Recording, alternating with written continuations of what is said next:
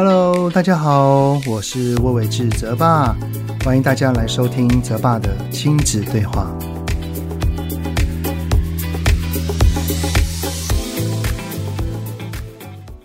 Hello，你们好，欢迎收听泽爸的亲子对话。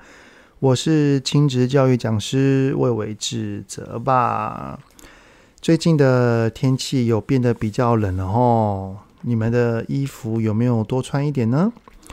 有的时候啊，那个白天跟晚上，还有室内跟室外的温差可能会比较大一点啊，所以我们真的要多加留意啊，小心不要感冒了啊。最近呢，我儿子在学校的体育课跑了一千六百公尺啊。虽然现在户外运动啊，已经可以脱掉口罩了啊，但是我儿子在前面的八百公尺呢，还是戴着口罩在跑步，然后呢就越跑越喘，然后也很闷的情况底下，然后就脱下了口罩。结果呢，好像是因为吸进了太多的冷空气啊，他一回到家就会有一些打喷嚏啊，一点点流鼻水这种感觉啊。不过呢，体温都还是正常的。当天晚上啊，我就让他多吃一点维他命啊，然后早一点睡觉，多喝温开水啊。诶，隔一天真的就几乎就好了差不多了。虽然呢、啊、是年轻的肉体啊，恢复得非常快，但是身为爸妈的我们，还是希望他能够多穿一点，保暖一点嘛。不过，真的青少年就是青少年啊，是很有自己的想法跟主见的啊。我们跟他说穿长袖，他说哦，穿外套就好了。那我们说，那你至少穿个长裤嘛？他说不要，这样子会很热。最后还是终于接受了，就在他的那个短袖运动服里面呢，多加一件 T 恤啊。其实呢，我们跟儿子这样子呃来来回回啊，大概从小学高年级左右，其实就有发生了啊。然后一直到现在国中二年级，那个频率度当然会随着年龄而越来越高啊。这就让我想起来呢，有一次我儿子问我说啊，说爸爸，你对于叛逆二字的看法是什么？那当然我就先问他说，那怎么会这样子问呢？他说因为同学之间会开一些玩笑啊，说啊我就是叛逆啊啊等等啊之类的玩笑话。然后我就跟我儿子说呢，我不太喜欢对着青少年说“叛逆”二字，因为我觉得这两个字其实有一点点带着负面批评的意味啊。意思就是说呢，所谓的叛逆就是不听爸妈的话，甚至还带着一点点就是为反而反的那种味道啊，有点在传达出就是你越要我做，我就越不想做，类似那样子的感觉啊。但是其实为什么？爸爸妈妈的话，难道每一句都要听吗？难道不想要听爸爸妈妈的话？那我们用另外一个角度来看，其实就意思就是说，他有了自己的主见、主张跟想法了，对不对？我我一向都认为啊，一个人他能够拥有自己的自主意识，是件非常棒的事情。呃，例如说，像是小孩子两岁的时候开始说不要，虽然会让我们在教养跟照顾孩子的上面呢，会比较多的，呃，可能说困扰也可以，就是比较没有那么的顺利啦。但是我觉得有自主意识都是件非常非常棒的事情。那孩子到了青春期，他本来就应该要有自主意识啦，所以。对于这样的事情哈，我就不太喜欢用“叛逆”这两个字的词汇来去形容。我反而很喜欢跟青少年说：“我说你有你自己的想法，这很棒，但是你一定要知道那这个尺度跟界限在哪里啊。”那也正好啊，呃，我有收到一位听友叫做 Rachel in here。呃，他是在 Apple Podcast 底下留言的啊、哦。他写到说：“我都在上下班骑车的时候听泽爸的 Podcast，谢谢泽爸，让我对于孩子的教养上有一点的方向跟救援。只是想要请问泽爸啊、哦，国中的时候是否选择私立学校，对于孩子叛逆上面能够多少帮助一些呢？”好，那我就回应一下，就是所以呢，这一集的 podcast 呢，我想要跟你们分享的主题就是读过十年私校的我，那私校对于青少年的叛逆是否有帮助呢？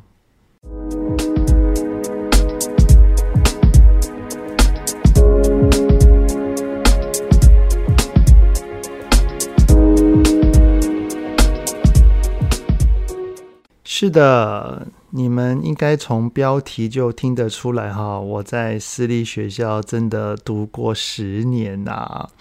我是从小学三年级的时候，就是二升三的那个暑假，就从公立学校转到私立学校，然后呢，一直到小六毕业，国中也是读私校，然后高中也是读私校，所以这个主题由我来讲哦，真的是太适合、太符合不过了啊。所以，如果要问我让孩子读私立学校对于青少年的叛逆是否有帮助这个问题的话啊，我可以先给结论，就是表面上多少会有一些，多少会有一些。不过，我想要先说一下哈，因为由于我从私立学校毕业也好长一段时间了啊，现在私校的风气跟做法应该也跟当年相比。我相信会有蛮多的不一样啊，所以我单纯以我自己学生时代的经验来分享这个主题啊。那以对私立学校的认知啊，可能就读的学生也好，跟家庭也好，相信在组成上面来说，基本上就会有一些门槛的存在了。在我就读的经验上来看，哈，班上的同学会到那一种完全放弃学习呀，或者是不管是在课堂上对老师，或是对整个学校去冲撞规则这个状况啊，其实在比例上的确真的也是比较少的啊。所以当全班大多数的同学应该接近全部啊。都迈向同一个目标方向和做法的时候，根据从众的心态来看，其实也不太容易会有一些比较夸张的行为出现啦。而且啊，我当时所读的学校几乎每天小考，每周周考，一个学期有四次段考啊。而且放学的时间呢，也比其他的学校还要晚啊，所以在这种密那个极度密集的安排之下，其实也真的还蛮难作怪的啦。所以我以前还认为啊，所有的国中生的寒假跟暑假都是要上辅导课的啊，我我还真的是认为每一个人都是这样。也就是说，我当时的暑假基本上只有一个月。然后寒假只有两周，其他的时间都还是要到学校上课。也因为全班都是这样嘛，然后我哥当时在国中的时候也是跟我一起的，所以我我我无从比较啊。我们的生活就是这样，我们看到的同学跟家里面的成员也都是这样。所以就不会觉得自己跟别的学校有什么不一样啊。直到我高中，因为还是在念私校嘛，然后我哥就考上了公立学校，哇，他寒暑假就一直放假，然后还有好多的活动，常常跑去跟同学干嘛干嘛的，而我就只能去那个学校去读书跟考试啊，我的内心真的蛮羡慕的啊。好，我我的意思是说啊，当全班的组成跟气氛氛围已经被缩限在一个范围里面的时候，有的时候孩子真的不会想太多啦，只要跟着大家一起走，跟着学校的安排走就好了。虽然还是不知道为何要来念书，但是那些会想东想西的一些念头啊，其实也不太会出现，因为其实真的还蛮忙的，每天就是光是功课、课业，然后等等的，就其实就忙不过来了啊、但是呢，减少被同才的影响，还有整体学校的管理。当然了，对于青少年的那种叛逆的行为，我我相信还是会有点牵制力的啊。只是对于我自己而言，我当时的乖只能算是一种从外在啊被框架给框住的约束，也就是我刚刚所讲的那个表面上是有帮助的这个意思啊。为什么会说是表面上呢？因为一个孩子他会所谓的那个叛逆，也等于是他的内心有了自主意见跟主张的开始嘛。如果只是从外在，像是环境啊、同才啊、权威啊等等的啊，把一个孩子的想法给压下来，可能只压得住一时，压不住长期啊。呃，可能会有一些状况发生，像是在学校循规蹈矩，但是回到家满是情绪啊；在学校拼命念书，然后一回到家或是放松的时候就关门狂打电动啊。还有就是在国中的时候很乖，然后但是到了高中、大学就来个大解放，来玩个彻底啊！那这个也是有机会的啊。所以我想表达的地方叫做啊，一个孩子他内心有了叛逆，他不想要服从大人的要求，这完全都是来自于内心深处的呼喊，是一个作为独立自主的人。都肯定会有的声音，所以啊，如果是希望从孩子的内心来解叛逆这个行为的话，那么跟是否要让孩子去读私私校啊，或者是读公校啊，这种关联性，其实真的没有那么大哦。因为假使现在不叛逆，不等于将来不会叛逆啊，对不对啊？也有可能是现在可能会有很多的状况，然后可能会很多顶撞，但是他慢慢冲撞完了之后，他到了高中、大学成熟了，反而比较稳定，这个也是有有机会的啊、当然啦，现在私校的发展性也是蛮多元的啊、也是有可能找到很符合、很适合自己孩子的学校，然后孩子很喜欢，然后也很适应，于是他内心那种叛逆的心情从头到尾都没有出现。当然也是有可能会发生的啊。所以呢，呃，要来处理孩子叛逆的行为，我们要从根本上来做，也就是说，要从孩子的内心来着手。这才是治标又治本的方法，而要从孩子的内心来着手啊，那就要回到爸妈的课题喽。因为要触及到孩子的内心，就必须要有比较好的亲子关系啊。就如同我的新书《引导孩子说出内心话》里面就有写到啊，最难的教养不是爸妈怎么教，而是孩子已经开始不愿意跟爸妈说了啊。当我们要跟孩子讨论他的一些比较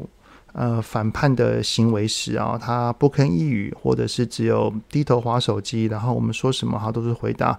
不知道啊，应该吧，怎样啦，没差啊，哦之类的啊，那其实真的很难再跟孩子讨论下去啊。如果我们希望可以跟他有一个良好的谈论或者是对话，那就必须要先做到一件事情啊。就是爸妈对于孩子的叛逆行为的观点，必须要先试着改变啊。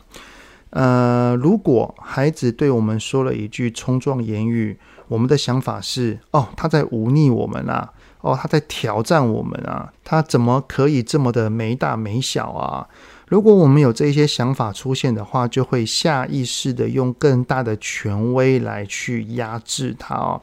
因为就如同我上上集的 podcast 上面有做说明的啊，就是当一个人感受到了威胁，而这个被威胁的感觉被触动的时候，就会用本能来做出战斗的举动。那有兴趣的都可以欢迎往前面来聆听啊。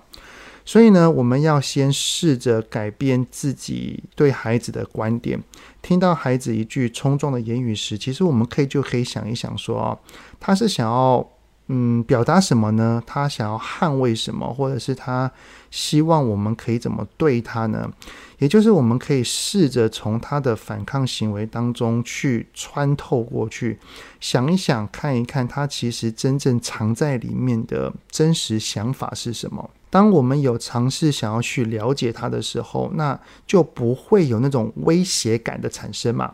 然后我们用爸爸妈妈的权威去压制的战斗行为，那当然也就不会太出现了哈。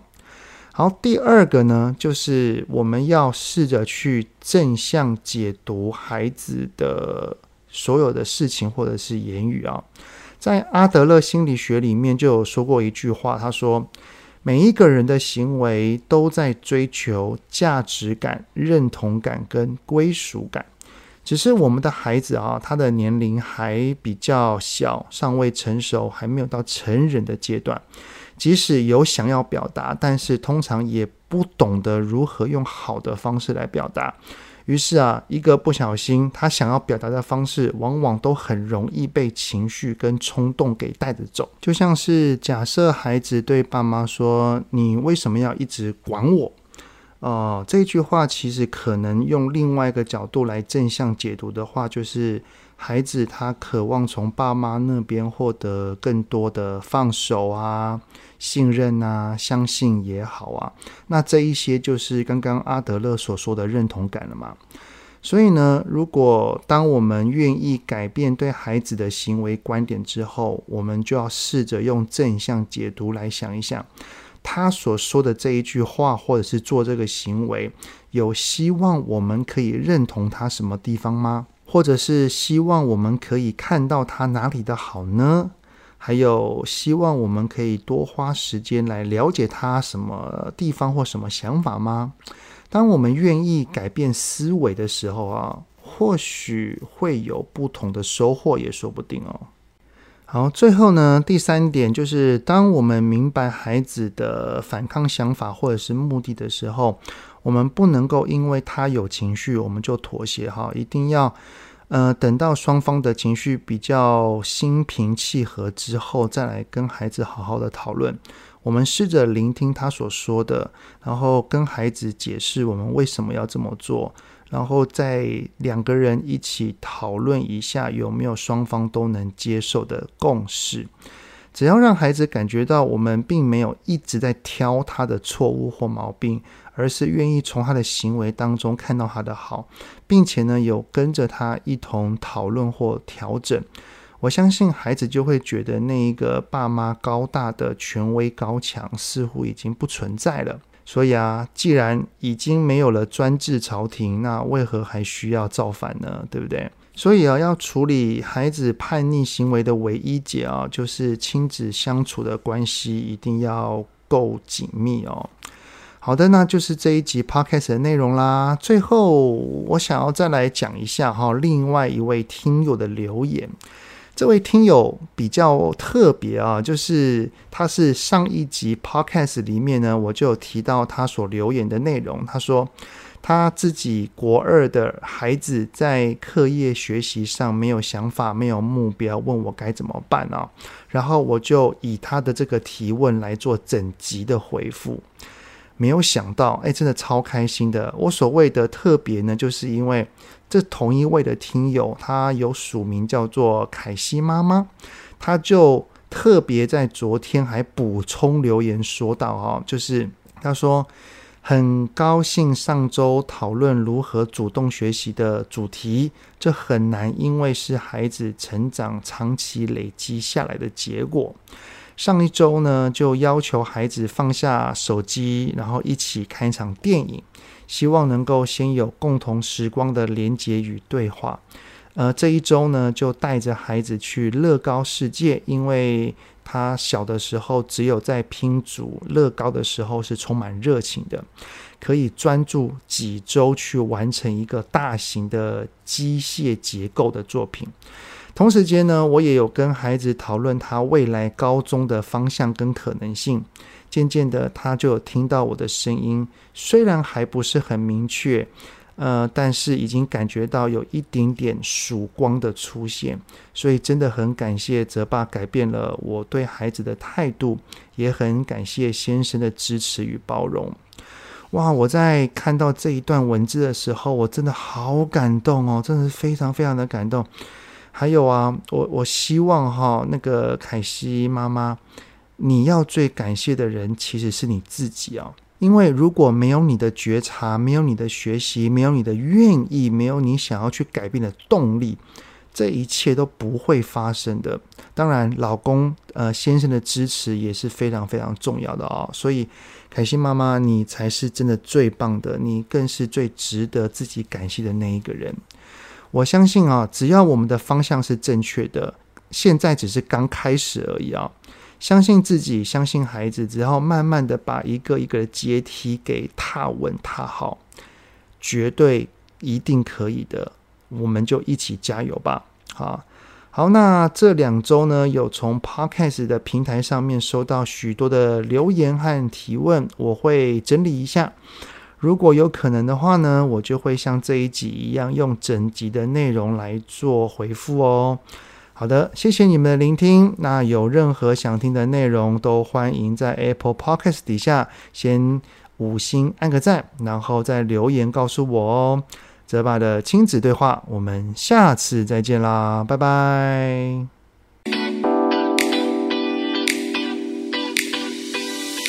希望今天的节目有让您与孩子之间有着更好的相处。欢迎在各个收听平台订阅泽爸的亲子对话。